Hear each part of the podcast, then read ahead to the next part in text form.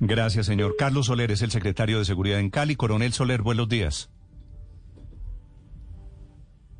coronel, ¿me escucha? Néstor, ¿cómo está? Buenos días. Un saludo especial a, toda su audiencia. Bien, señor. Coronel, ¿qué saben ustedes allí en Cali, las autoridades, sobre el asesinato de Junior Jane? Eh, Néstor, tenemos la información oficial del boletín de nuestra, una rueda de prensa de nuestra Policía Nacional. Eh, y lo que lo que tenemos conocimiento, el día de antier, sobre las 11, sobre las 11 y 50, había promocionado un concierto de Junior Jane en una discoteca eh, sobre, la Roosevelt, sobre la avenida Roosevelt. Él llega, desciende de la camioneta, da cinco pasos y había unos sujetos esperándolo y accionan sus armas contra él. Desafortunadamente es herido y una persona también es herida. Se le prestan los primeros auxilios los cuadrantes de la policía que se encontraban en las motos y camionetas sobre ese sector de discotecas reaccionan. Habían dos motos esperando a los sicarios. Eh, arrancan y los dejan botados. Estos salen corriendo ahí a media cuadra, se meten hacia un callejón. La policía los persigue y las personas que viven en, el sector eh, dan algún tipo de información y se encuentran ahí sobre, eh, sobre unas copas de unos árboles tratando de montarse a unos techos son capturados con un fusil R-15, nos preocupa mucho ese armamento, es un armamento pesado, y una pistola también Glock calibre 9 milímetros, con las armas con las que han atentado contra la vida de él. Son capturados por... es oficina de cobro, claramente, es una oficina de sicarios que alguien, una mente criminal renta para asesinar a esta persona. Nosotros estamos eh, muy dolidos, estamos acompañando también a la familia, estamos eh, bastante golpeados, pero estamos parados fuertes con la institucionalidad. Hay una recompensa de 250 millones de pesos por información para, las, para la judicialización y captura cualquier tipo de información de inteligencia a través de los canales oficiales, de la alcaldía, de la fiscalía, el cuerpo técnico de investigaciones, para aportar claridad sobre esto. Mm. Estamos eh, con todas las capacidades colocadas en esto, Néstor. Sí, coronel, ¿qué quiere decir? Usted lo dice con mucha seguridad. Detrás hay una oficina de sicarios. ¿Qué es esa figura de oficina de sicarios? ¿Qué hicieron aquí? Néstor, las oficinas de sicarios eh, desde la época de los carteles del narcotráfico son estructuras mafiosas dedicadas a prestar servicios de, homicidios por dinero a alguien. Eso, eso no, eso es una realidad que se sobre la que se viene trabajando y se ha judicializado y desactivado gran cantidad a través de la historia, pero desafortunadamente estas historias son cíclicas. Estas personas que son, que son capturadas habían tenido, ya habían estado presos, habían estado detenidos, habían sido, tenían antecedentes por homicidio, por porte ilegal. Eh, esa es la dinámica que tenemos con nuestra justicia.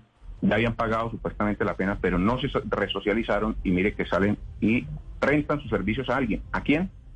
Eh, a través de una organización mafiosa, alguien contrata personas para asesinar, eh, para asesinar colombianos, caleños de esto es que estamos ubicando quiénes son, quiénes son los autores intelectuales y sobre todo quién rentó esta estructura y quién lidera esta estructura. Hacia allá va encaminada toda la investigación vital, Néstor. Sobre eso quiero preguntarle, secretario, porque se conoció el fin de semana luego del asesinato de Junior J que uno de los detenidos fue integrante de las FARC, es decir, es desmovilizado de las FARC. ¿Qué saben sobre esa pista y hacia dónde lleva? ¿Quién podría ser el jefe de esa estructura?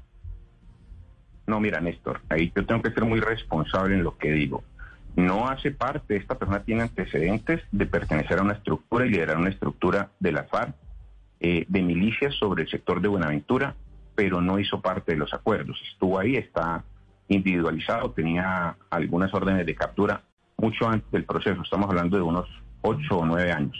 Y esa persona eh, es, es los antecedentes, está, digamos, en un orden de batalla, está en un proceso judicial, está individualizado y tenía unas órdenes de captura. Es decir, nunca se desmovilizó. Nunca, no, formó parte del acuerdo de paz, quiero decir, no firmó el acta de sometimiento. No, señor, no, eso fue, eso sería irresponsable decirlo, pero también sí hay que decir que tenía unos vasos comunicantes y que era un líder de una estructura eh, de milicias hace 10 años en la FARC. Ese es un antecedente. Y fue capturado y procesado. Coronel, estos dos señores capturados, los que le dispararon a Junior Jane, ¿han confesado algo? ¿Qué hay detrás? Néstor, tú entenderás que una vez esas personas son colocadas donde un juez de control garantías por nuestra policía judicial, el, por el fiscal, eso se vuelve muy reservado y cerrado para poder preservar, eh, digamos, incluso la vida de ellos. Si están colaborando o no estoy colaborando, es un tema bastante de manejo del, del, del, juez. Sí. Coronel, eh, ese audio que está circulando desde ayer por las redes sociales, en donde una mujer asegura que Junior Jane venía siendo extorsionado por la banda Los Espartanos de Buenaventura, ¿es un audio verídico? ¿Ustedes han confirmado quién habla allí? Si es una pariente de Junior Jane, ¿qué, qué, qué tan cercano a la realidad es lo que dice la mujer? Eh, Néstor, entenderás que yo tengo la obligación de comunicar y tengo también que ser prudente en lo que comunico. Entonces, yo puedo decirle que ese audio lo conocí, ese audio está en eh, verificación técnica a ver si es real y quién habla ahí. Detrás de esto puede eh, generarle algunas presiones a la familia y puede poner en riesgo también las personas y voceros que ellos tienen. No le puedo confirmar nada por lo que le estoy diciendo. Puede generar algún tipo de intimidación, presión. Ya vimos la capacidad que tienen de hacer el armamento Coronel, no suele suceder que capturen tan fácil a unos sicarios que matan a alguien. Eh, ¿Cómo pudo suceder en este caso? ¿Por qué los capturaron, digo yo, tan fácil?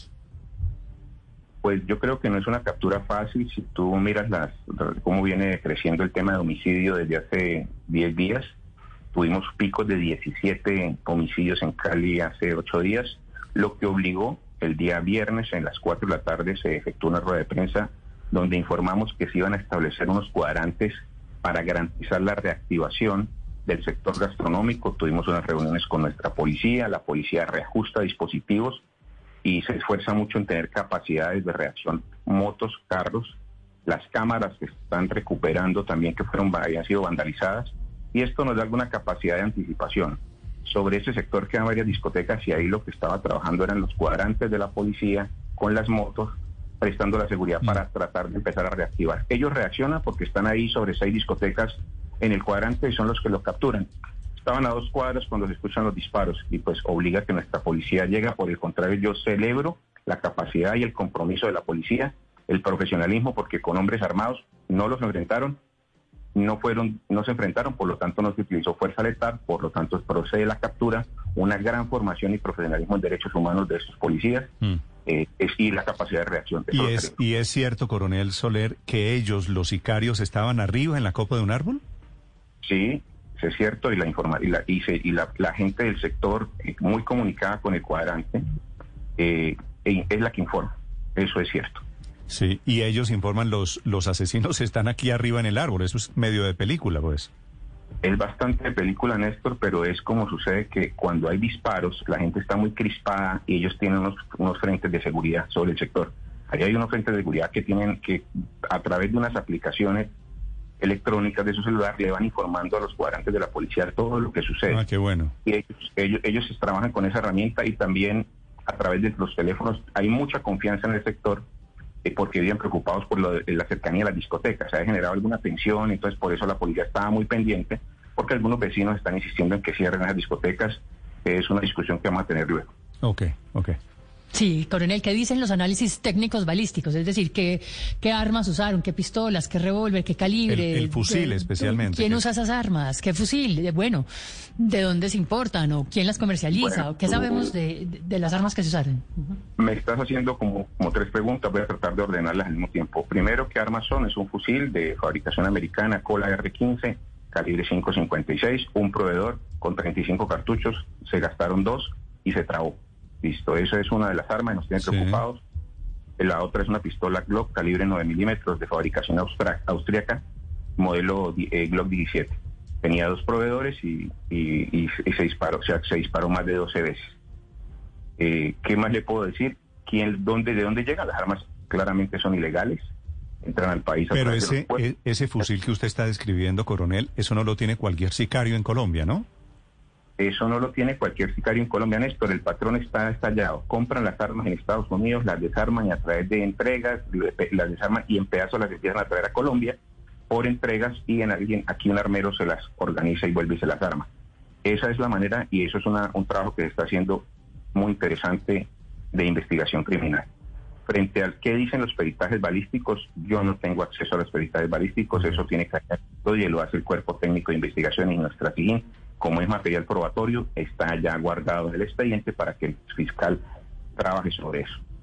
Que habla de todas formas la, las bandas que puede haber detrás, que no son, por supuesto, aficionados.